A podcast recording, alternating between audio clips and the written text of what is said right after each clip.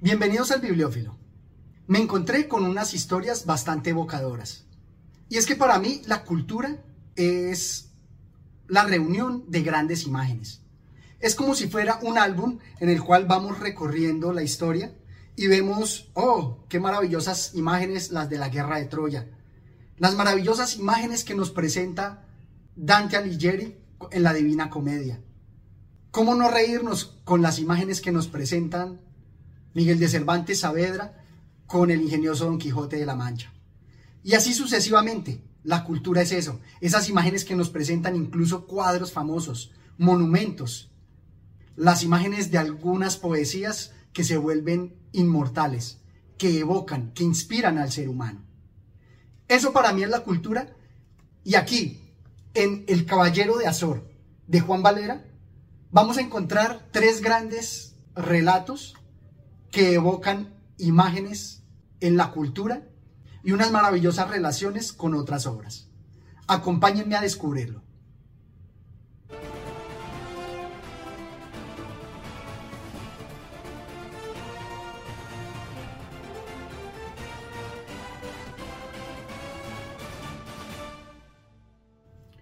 En el primer relato, El pájaro verde, creo que se encuentra una relación con Amadis de Gaula o con las historias de caballería, donde incluso de forma bastante mágica, similar a los cuentos de los hermanos Grimm o de Fernán Caballero, nos va a presentar unas aventuras mágicas, donde nos va a hablar del principal tema del amor caballeresco, como en este pasaje.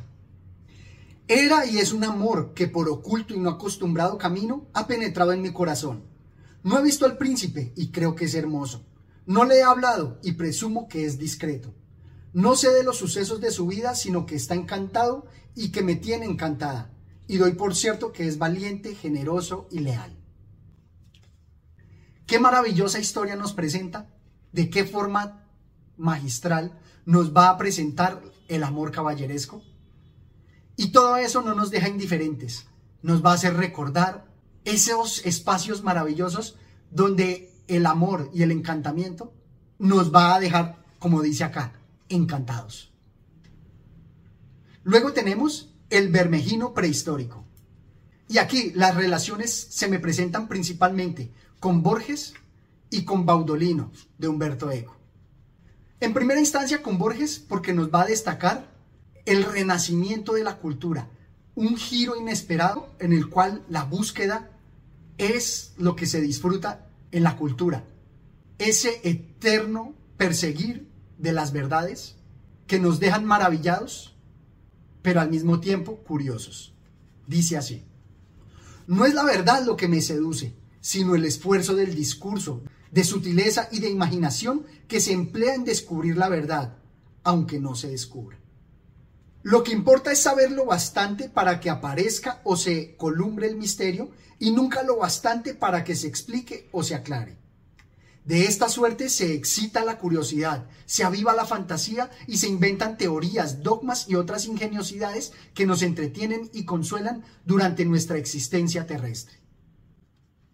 Creo que aquí se resume de forma maravillosa la actitud del filósofo, ese amante de la verdad, pero que nunca la consigue, pero que es lo que le da sentido a su vida.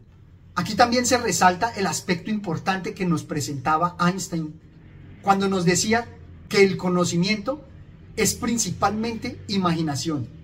No es solamente lo que nos lleva de un punto a otro, sino la imaginación que nos dice busquemos ese otro punto porque nuestra imaginación nos dice que hay algo más allá de A, donde podremos encontrar a B.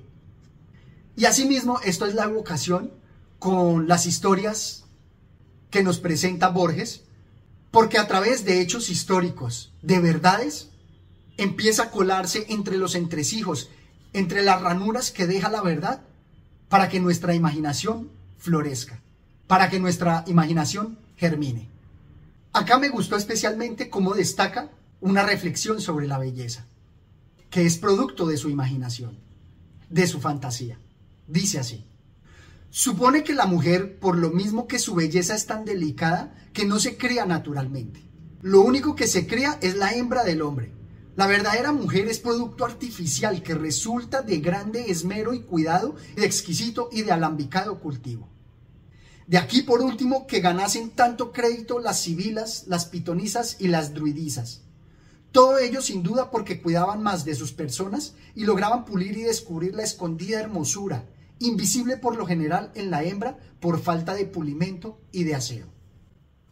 Como les digo, me gusta mucho cuando autores como Juan Valera o como Borges aprovechan nuestra cultura, las imágenes que tenemos, los dogmas o paradigmas que poseemos, para en esos entresijos, en esas ranuras, en esos intersticios, ellos ponen allí su imaginación y logra germinar unas reflexiones tan profundas y maravillosas como esta. O también expresiones muy profundas como las que anteriormente he destacado de Luigi Pirandello y otras obras, donde el nombre, los nombres, son un aspecto fundamental, no solamente de las personas, sino en la literatura. Como acá que nos dice, en aquella época no llevaban nombres puestos a la aventura, sino nombres significativos de sus más egregias cualidades, por donde solo comentarlas se puede colegir lo que valían. Entonces no se llamaba Doña Sol una fea, ni Blanca una negra, ni Dolores una regocijada, ni Rosa la que olía mal o era áspera como cardo ajonjero. Y es que estas maravillosas reflexiones que nos evocan otras imágenes de la cultura, otras importancias del nombre, también son significativas dentro de la magia del relato que nos está haciendo, porque lo envuelve todo con esa aureola del misticismo, donde los nombres, esas palabras con poder, son como hechizos que transforman la realidad. Pero esta historia de aventuras que inicia con la cultura, con la filología como él lo presenta, de alguna manera recordándonos los estudios históricos e historiográficos de Theodor Mommsen, basándose en la filología. Aquí él nos lo presenta de una forma más literaria, para hacer como Humberto Eco con Baudolino, jugar con las reglas, jugar con la historia, para ellos cosechar una imaginación prolífica, edificar un monumento literario. Por eso me gusta cuando dice, todo ha sido lo que allá en los tiempos venideros, dentro de cerca de tres mil años. Llamarán los sabios y pulidos un mito y los ignorantes y rudos un camelo o una filfa. Me gusta cómo nos muestra algunas reflexiones que hacíamos también en Marianela de Benito Pérez Galdós, donde algo que pudo haber sido una anécdota, una ocurrencia, una filfa o un chisme, queda transportado en los siglos y a través de la literatura como mitos, leyendas o imágenes poéticas y literarias que se conservarán en nuestro álbum de la cultura. Finalmente, en la historia de El Caballero de Azor, obviamente va a invocarnos todas las historias de caballería, el Amadis de Gaula, el Cantar de Roldán, el poema del mío pero también nos va a demostrar con su aguda reflexión que la verdad histórica muchas veces se queda corta frente a la verdad literaria. En este juego magistral, en esta lúdica similar a la de Baudolino, de Humberto Eco, jugando con las reglas de lo histórico, va a edificar con su imaginación una maravilla literaria. Y aquí terminan los sucesos de la mocedad de Bernardo del Carpio, ignorados hasta hace poco, y recientemente descubiertos en ciertos vetustos e inéditos anales de la Orden de San Benito, escritos en latín bárbaro en el siglo X y conservados en el monasterio de la Cava, cerca de Nápoles. Y me encanta la forma como nos deja ese misterio.